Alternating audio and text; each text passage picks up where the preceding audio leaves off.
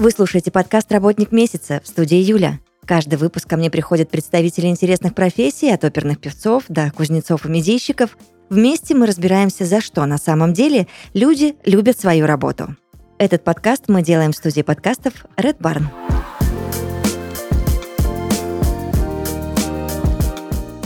В подкасте «Работник месяца» Сергей Фомин, генеральный директор Libra Hospitality. Здравствуйте вам, Сергей. Добрый день. Я очень надеюсь, что мы с вами сможем обсудить много вопросов, которые я вам приготовила, и все сложится у нас э, легко и честно. Мгм. Я постараюсь ответить на ваши вопросы. Хорошо. Ну, для начала расскажите, пожалуйста, о себе и чем занимается ваша компания. Я являюсь генеральным директором компании Libra Hospitality. Libra Hospitality с 1998 года занимается автоматизацией объектов индустрии гостеприимства. Ну, это не только отели, это и пансионаты, санатории, хостелы, э, даже корабли да, есть э, среди наших клиентов. Есть вот компания «Водоход», там 30, 36 круизных судов. А Есть компания «Волга Дрим», у них несколько кораблей. Вот сейчас мы э, занимаемся автоматизацией э, большого корабля, э, океанского лайнера «Астория Гранде», который будет ходить в круизы по Черному и Средиземному морям. Большой корабль, где-то там шест- около 600 кают. Вот очень интересный проект, э, неформ- неформатный для нас. Да, среди наших клиентов огромные отели, как э, Измайлова, да, вот Измайлова сейчас э, один из корпусов Измайлова, Гамма Дельта, это 2000 номеров переходит на наш новый софт. Это э, Ялта Интурист, полторы тысячи номеров. Но среди наших клиентов есть, ну, и маленькие отельчики, мотельчики от четырех номеров. Но у нас клиенты от четырех где до двух тысяч номеров. Самого различного формата, самого различного размера. А, Что мы делаем для наших клиентов? Мы поставляем э, и поставляем систему управления объектом. Система управления – это э, ядро информационной системы отеля, информационной системы объекта гостеприимства. То есть это программа, база данных, в базе данных которой содержится полная информация об объекте. Это и номерной фонд, и тарифы, информация о гостях, о программах лояльности и так далее, и так далее. И в этой системе работают практически все службы отеля. И все другие подсистемы, которые работают в, на объекте, они э, подключаются к, э, к нашей системе, к ядру. И оно обеспечивает взаимодействие между различными службами отеля, отеля, даже если они не работают с нашей системой. С 1998 года мы работаем на этом рынке. Мы являемся э, дистрибьюторами американской компании Infor. И мы, в общем-то, э, занимались внедрением их продук- продуктов первоначально. Но где-то порядка 7 лет назад мы создали свой продукт, который называется Logos HMS. И сейчас занимаемся импортозамещением. Да, и помогаем объектам переходить на российский софт, да, который не уступает, а кое в чем превосходит западные аналоги. Я вот сейчас, а, слушая вас, хочу понять. А, Допустим, вы автоматизировали какой-то прекрасный лайнер, да? А что дальше? А, а, Libra Hospitality обеспечивает дальнейшую техподдержку? Конечно, конечно, мы не бросаем наших клиентов, мы с ними 24 часа, 365 дней в году. Потому что гостиницы, э, корабли и так далее, это непрерывное производство. То есть, если э, у тебя номер не продан, то ты его уже продать никогда не сможешь. То есть он уже протух. Это очень скоропортящийся продукт.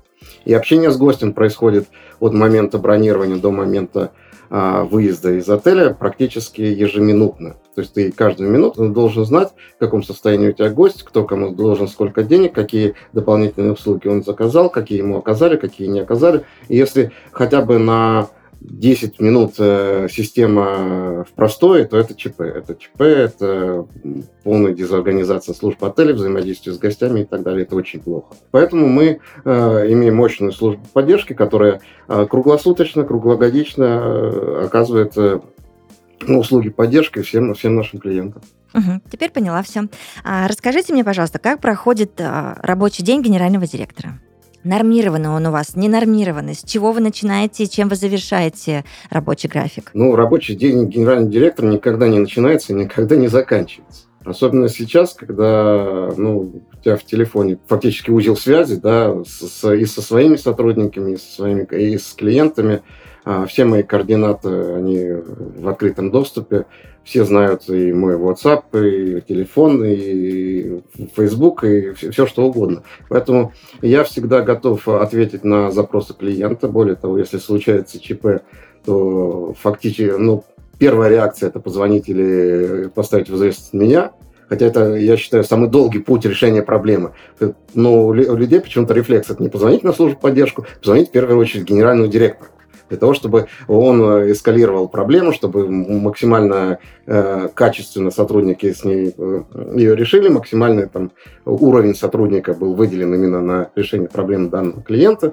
Я очень в хороших отношениях с большинством ну, я лично знаю большинство наших, наших клиентов. Я в хороших отношениях и участвую практически во всех отраслевых тусовках, поэтому меня прекрасно все знают, знают, что ко мне можно обратиться в, любое время суток. Поэтому рабочий день генеральный директор, он длится 24 часа, 7 дней в неделю.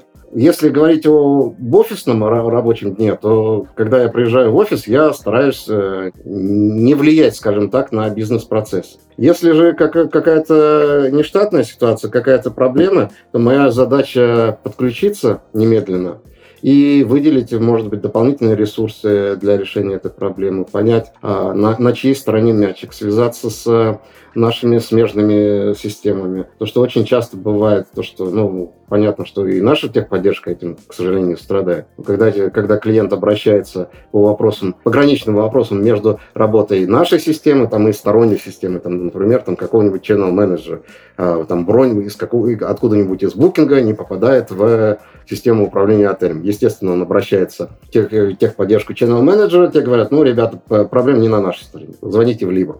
Звонят в Либру, Либра говорит, проблема не на нашей стороне, звоните в Channel Manager.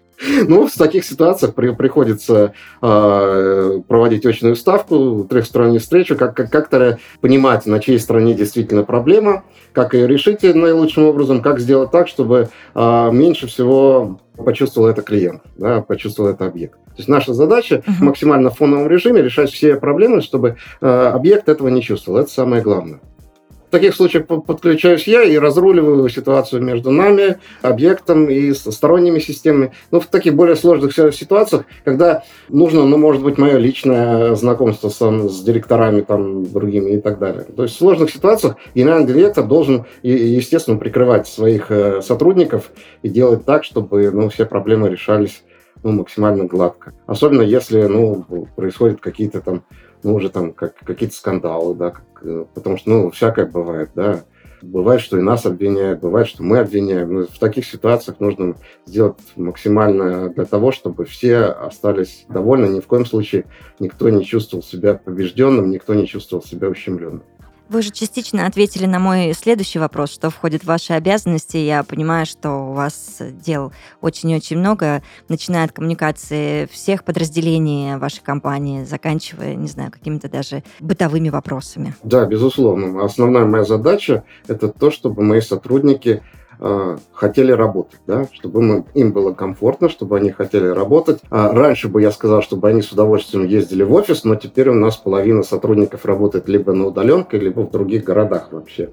Мы вот за два года немножко пересмотрели свою оргструктуру, да, и теперь у нас очень много удаленщиков. Но, тем не менее, это, это еще больше, больше накладывает обязанности координации работы сотрудников, работы служб, отделов именно на генерального директора. Я должен четко понимать, кто чем занят, чтобы люди, с одной стороны, не были перегружены, с другой стороны, не, не, не простаивали. А поскольку все работают, ну, много работают удаленно, то это очень, очень тяжело балансировать именно загрузку. В этом, естественно, помогает и наши CRM-системы, и системы э, автоматизации работы нашей службы разработки и так далее. Есть там специализированная система, которая позволяет посмотреть, э, кто чем занят, и балансировать э, загрузку сотрудников. Но, тем не менее, и в ручном режиме приходится э, отслеживать ситуации самые разные. Как вы пришли к этой должности? С чего вы начинали? Какие личные качества помогли вам в карьере? Ну, я закончил высшую школу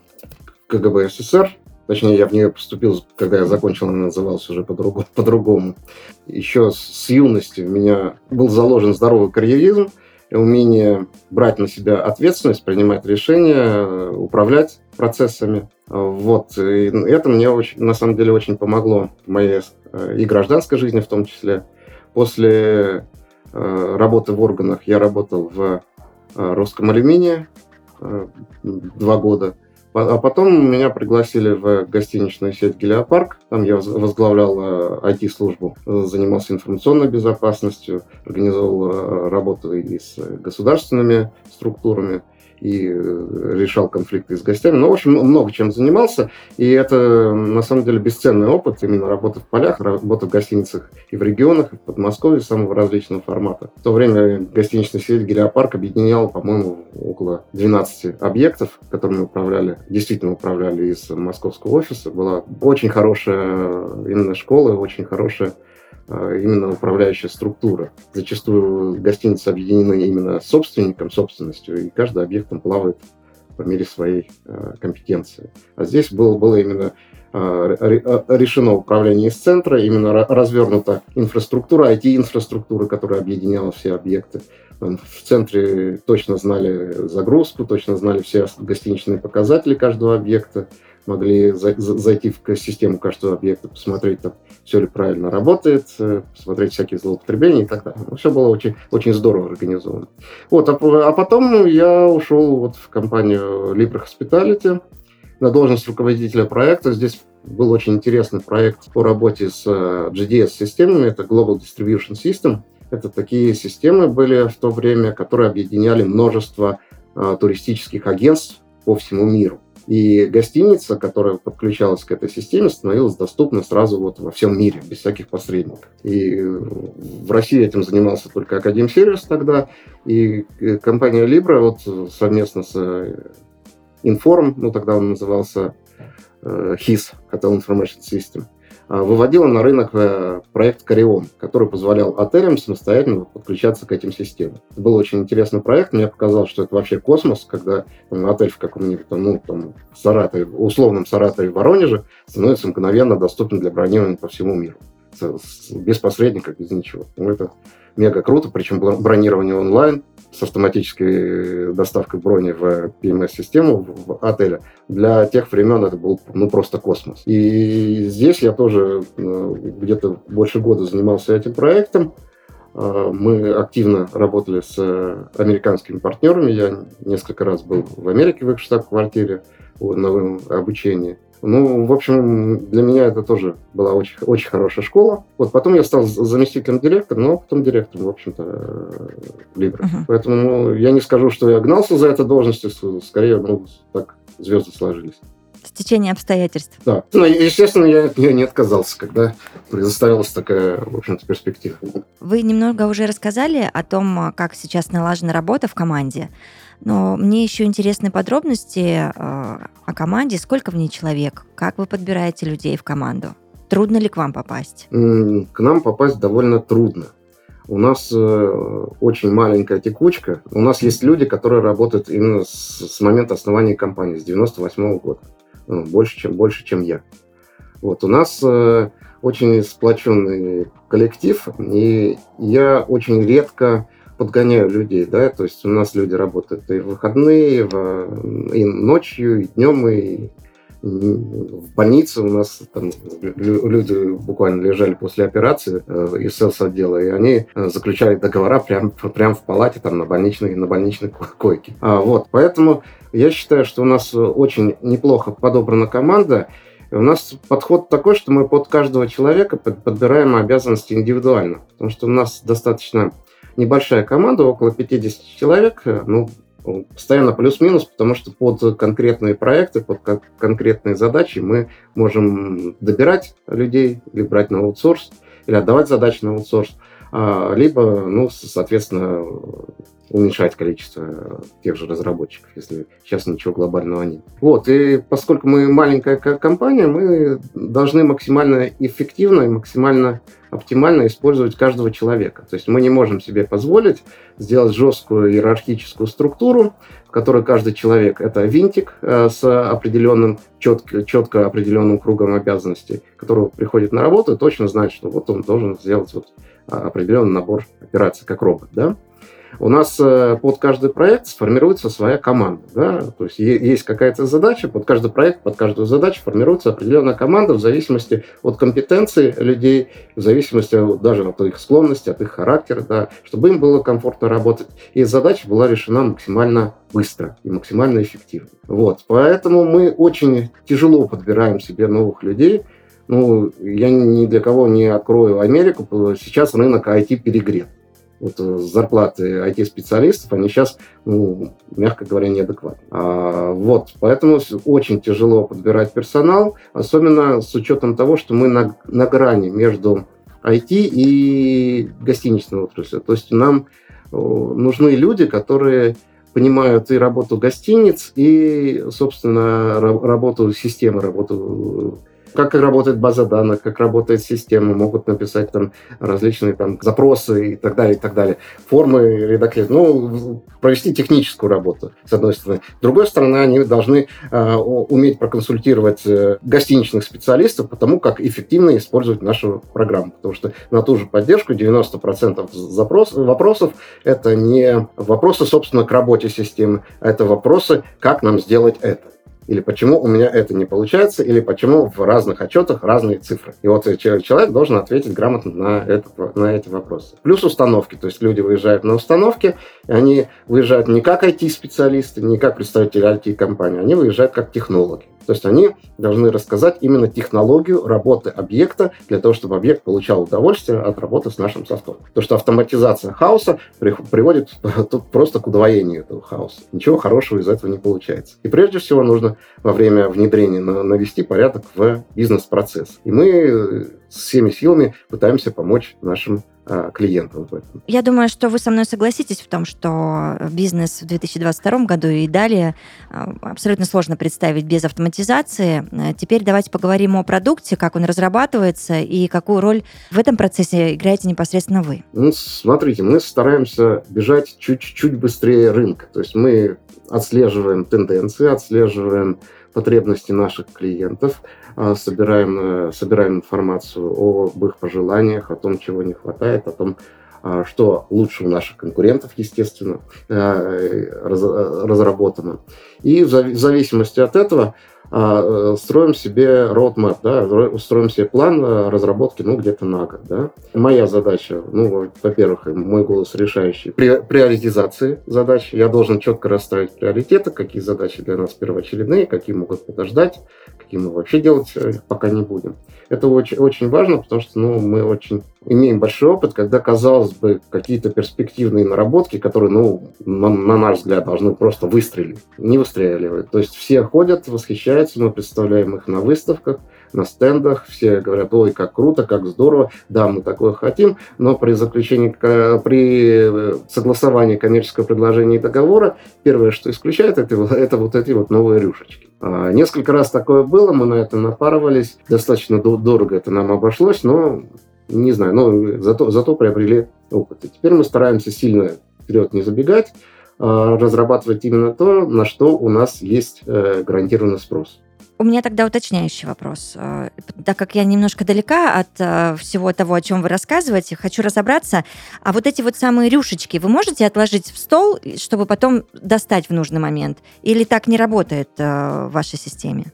Ну, теорети- теоретически можем, но, угу. но беда в том, что на, эти, на разработку этих рюшечек а, приходится тратить очень много денег. Как я уже говорил, IT, рынок IT-специалистов перегрет, зарплаты угу. очень большие, это очень дорого. И поэтому прятать в стол дорогие рюшечки, ну, можно, конечно.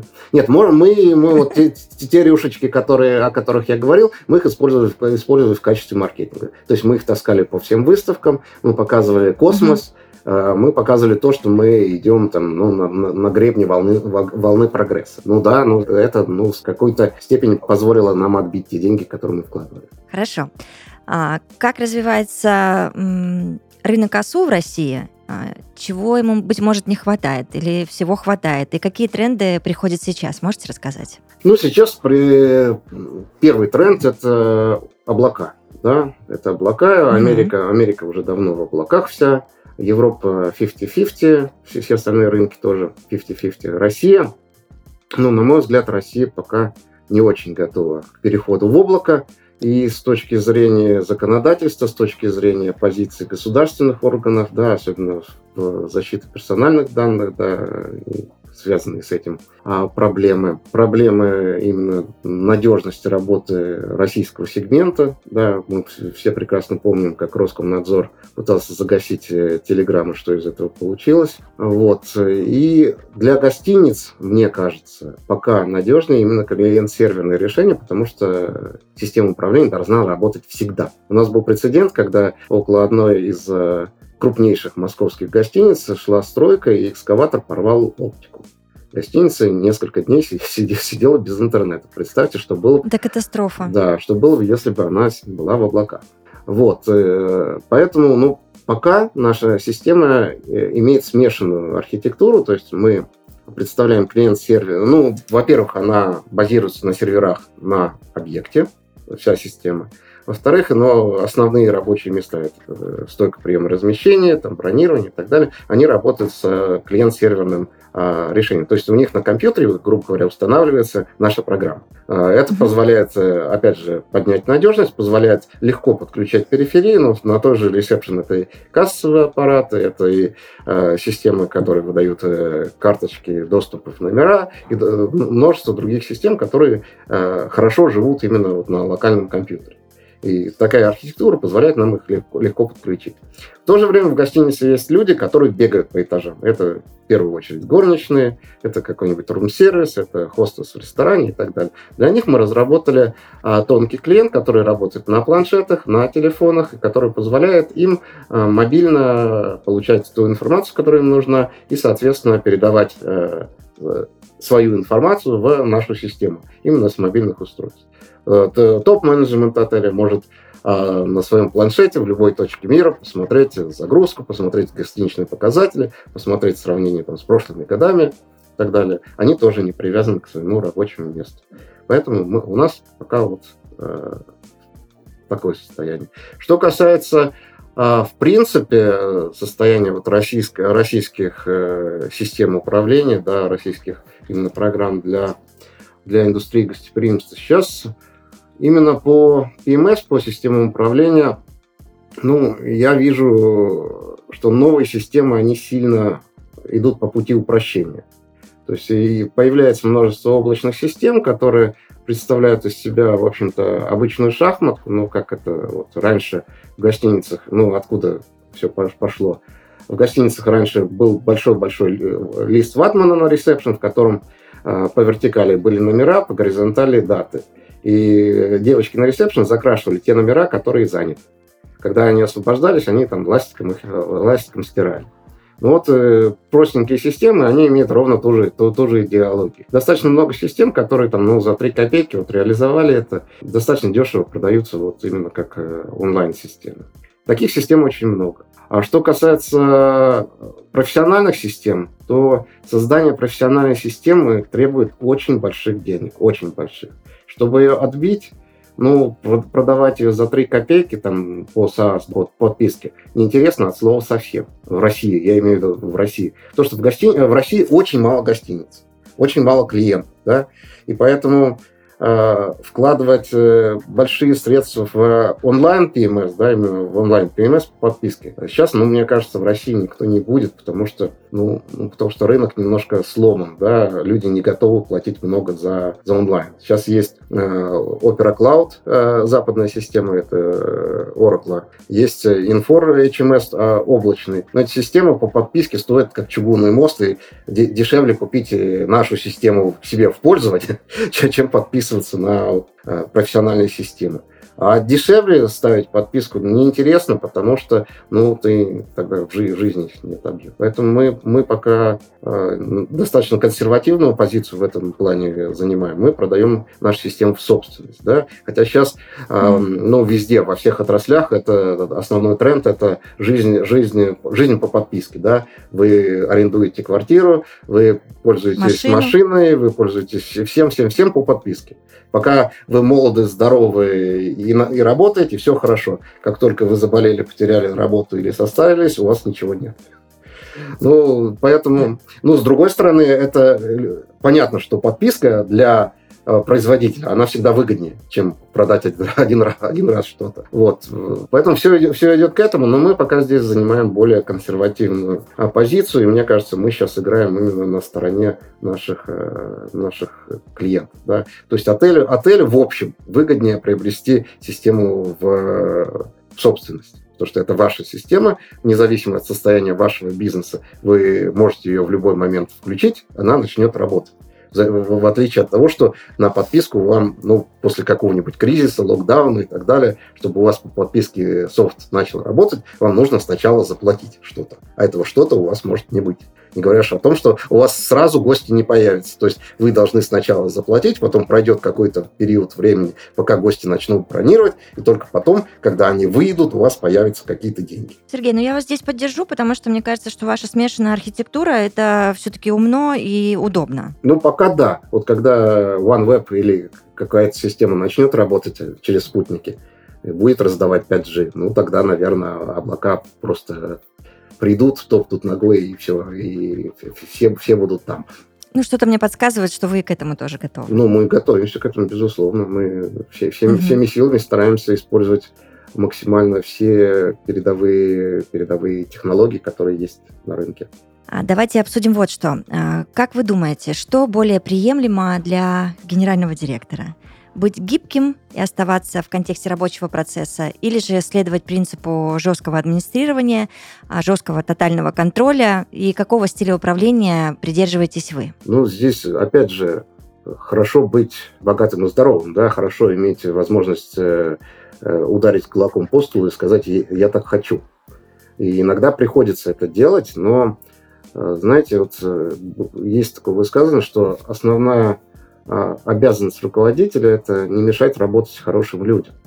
Вот я считаю, что основная моя обязанность как генерального директора – это подобрать хороших людей, которым можно не мешать работать. Да? Прежде всего, сформировать команду профессионалов, которые знают свое дело, которые могут, могут решать те задачи, которые перед ними стоят. И тогда генеральному директору не нужно быть э, ни гибким, ни а, авторитарным. Да? А нужно просто помогать людям – Э, решать проблемы. Но, безусловно, последнее слово всегда должно оставаться за генеральным директором, просто потому что на нем лежит э, ответственность, вплоть до уголовной, на самом деле. Да. И поэтому угу. есть вопросы, принципиальные вопросы, которые э, я говорю, будет так и все. Ну, просто потому что я за это отвечаю, и я, я так решил. И может быть это не, не может быть это неправильно, я не инстанция, не, не последняя инстанция, но тем не менее я несу за это ответственность. Вот и, и э, я всегда считаю, что центр э, ответственности и центр принятия решения они должны совпадать. Вот у меня был опыт работы, когда они, они не совпадали. То есть э, один человек, один человек принимал решение, а другой человек отвечал за работу компании. Вот это не, это не работает. Это в принципе не работает. А, поэтому, если ты генеральный директор, у тебя должна быть вся полнота власти, вся полнота ответственности. И ты, ты должен, естественно, эту власть применять.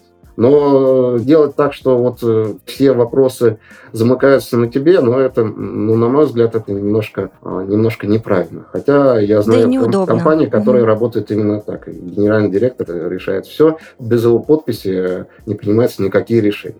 Но это не гибко, ну и потом все мы смертные, там, заболел, там, не знаю, там, уехал в отпуск и так далее. все дела стоят, но это как-то это как туповато. Вот. И потом, я говорю, мы маленькая компания, поэтому мы должны быть гибкими, мы должны быть э, очень э, клиентоориентированными, и мы должны быть очень быстрыми. Вот наше преимущество – это быстрота. В чем мы выиграем? В чем мы выиграем у, того же Oracle? Oracle – это громадная, громадина, да, это worldwide компания, огромная, да, у них прекрасные uh-huh. продукты, но мы выиграем у них тендеры, мы выиграем у них объекты. Почему? Потому что мы быстрее, мы гибче, мы клиентоориентированы. И именно э, это наше преимущество. И этим преимуществом мы должны пользоваться, поэтому и генеральный директор, он должен быть э, гибким, быстрым и не мешать иногда работать компании. У вас есть какие-то личные правила руководителя, которыми вы пользуетесь, которых вы придерживаетесь? Ну, мое основное правило – это я всегда должен прикрывать своих сотрудников. Чтобы они не, не натворили, э, их наказать, их как-то э, ругать и так далее, их могу только я. То есть если происходит какой-то инцидент ну, с клиентом, с контрагентом, неважно с кем, а, решаю, все проблемы должен решать я. То есть это не проблемы сотрудника. Сотрудник должен, должен сказать, окей, не проблема, я передам генеральному директору. Все. Или позвоните моему генеральному. Вот это моя основная а, основной принцип, я не сдаю своих сотрудников никогда. И они должны быть уверены в том, что у них прикрыть тыл, что они угу. защищены. Потому что они, ну, когда выезжают на объекте, это вы представляете, там один-два человека выезжают на огромный объект, да, и фактически сначала противостоят огромному коллективу. Это потом этот коллектив понимает, что им не будут делать больно, а будут делать хорошо для их же блага. Но у меня были случаи, когда там кидались, ну и в меня лично кидали тряпками эти самые хаускиперши. Э, другая тетенька, руководитель хаускипинга, она, э, у нее, она мыш, мышку первый раз увидела, мышку ведет, а у нее коврик кончился. Но она ведет, коврик кончился, она заплакала. Она не знает, не знает, что дальше делать, чтобы, чтобы курсор поехал дальше. Ну, всякое бывает. Бывает, в горах ставили объект, э, этот самый, лавина перекрыла дорогу, есть стало, стало нечего, на наших кормили там дошираком неделю, пока, пока, пока дорогу не пробили. Ай-яй-яй. Ну, Простите, но это очень смешно. Ну да, это смешно, но у нас... Ну, ну можно, это реалии, я Это реалии, можно будет потом сделать отдельную подборку, мы можем рассказать о туче смешных и странных случаев, которые происходили с нами. Обалдеть. Так, давайте мы знаете, какой еще обсудим момент? Мне очень интересно просто ваша точка зрения. А, как вы считаете, сейчас нужна сотрудникам нематериальная мотивация? И что мотивирует лично вас? Ну, меня лично мотивирует прежде всего то, что я один из хозяев этого бизнеса. То есть меня мотивирует развитие моего бизнеса. Это очень хорошая мотивация. Вот. Э, как генерального директора, ну, мне просто сложно отделить себя учредителя от себя генерального директора. Вот. Ну, это основная проблема ну, мне кажется, там в э, учебниках написано, что никогда нельзя совмещать эти должности. Ну да, но у нас ну, так получилось, поэтому мою мотивацию ну, трудно, трудно отделить, поэтому, поэтому моя, моя мотивация, мне интересно развивать свой бизнес. Что касается uh-huh. сотрудников, ну, это как в пирамиде Маслоу, да, ну, вот когда ты их основные там э, потребности удовлетворяешь, уже можно подумать о нематериальных каких-то вещах. Да? Но прежде, прежде всего сотрудник должен быть э, сыт, одет, обут, и быть уверен в том, что в следующем месяце ему зарплату все-таки выплатят. А в конце года будет какая-никакая премия. Вот если это есть, то можно уже думать о каких-то нематериальных вещах. Но если, если честно, ну, всякие тимбилдинги, я это проходил вот в больших компаниях, я это проходил, нам устраивали тимбилдинги, мы выезжали там на природу, ну, этим занимались отдельные люди, занимались профессионально. Насколько это сплачивало? Ну, в большой компании, наверное, да, потому что, ну, ты работаешь в коллективе, там, где несколько, несколько тысяч человек, да, и, в принципе, никого так не знаешь. А когда ты вместе там гуля... пьешь, гуляешь, ты как-то знакомишься, как-то налаживаются такие взаимодействия неформальные между подразделениями, и что-то начинает работать быстрее, что-то начинает работать проще. Просто когда ты знаешь человека, его, ему немножко доверяешь, ты начинаешь как-то ну, быстрее с ним взаимодействовать. Вот. У нас, ну, у нас небольшая компания, у нас все друг друга знают, но раз в год мы собираемся ну, на, на день рождения компании. Я стараюсь, чтобы из, из э, всех городов люди приехали в Москву и как- как-то познакомились друг с другом, пообщались, посмотрели друг на друга. Вот. Ну, что, что касается там других каких-то вещей, ну, не, не знаю. Если честно, я э, считаю, что ну, ну, у нас люди прекрасно взаимодействуют без всякого какого-то командообразования.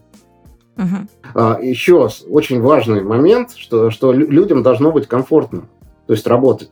А, что, что, вот я немножко упустил. Что, что значит нематериально? Это значит, что мы учитываем проблемы людей, мы учитываем потребности людей, и мы ищем компромисс между, а, между э, тем, что нужно компании, и тем, что могут люди. Ну, там, например, там человек не может работать там 5 дней в неделю в офисе. Мы говорим, окей, не проблема. Ты работаешь 2 дня из дома, 3 дня в офисе. Не проблема. А человек, э, наоборот, дома ему не, ему не, не дети, там, жена, там еще что-то. Он говорит, да, пожалуйста, можно я буду работать в офисе постоянно? Тоже не проблема. Ну, то, то есть есть масса нюансов, и наша задача сделать так, чтобы и, и людям было удобно работать, просто удобно и приятно работать.